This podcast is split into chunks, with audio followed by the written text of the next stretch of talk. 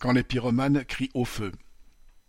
Dans une tribune publiée par le Journal du Dimanche du 26 juin, les PDG des trois grands énergéticiens français, Total Energy, EDF et Engie, ont appelé les Français à réduire immédiatement leur consommation de carburant, pétrole, électricité et gaz face au risque de pénurie et de flambée des prix. En effet, ajoutent les trois compères, cette inflation, menace notre cohésion sociale et politique et impacte trop lourdement le pouvoir d'achat des familles.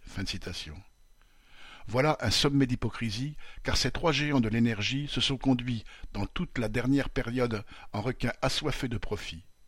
Tous ont honteusement multiplié les prix du gaz, de l'essence, du pétrole et de l'électricité.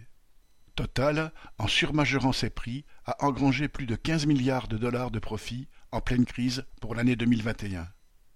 Pour le premier trimestre 2022, Total annonce un record de profit jamais réalisé dans son histoire, près de 10 milliards.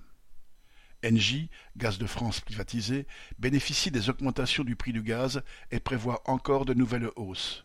Ce sont tout de même eux et les entreprises qu'ils dirigent qui organisent la flambée des prix en en profitant pour encaisser des milliards de profits.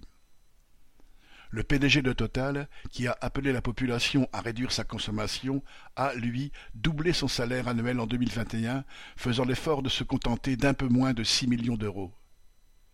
Cette tribune n'est pas seulement la mauvaise blague de trois PDG provocateurs.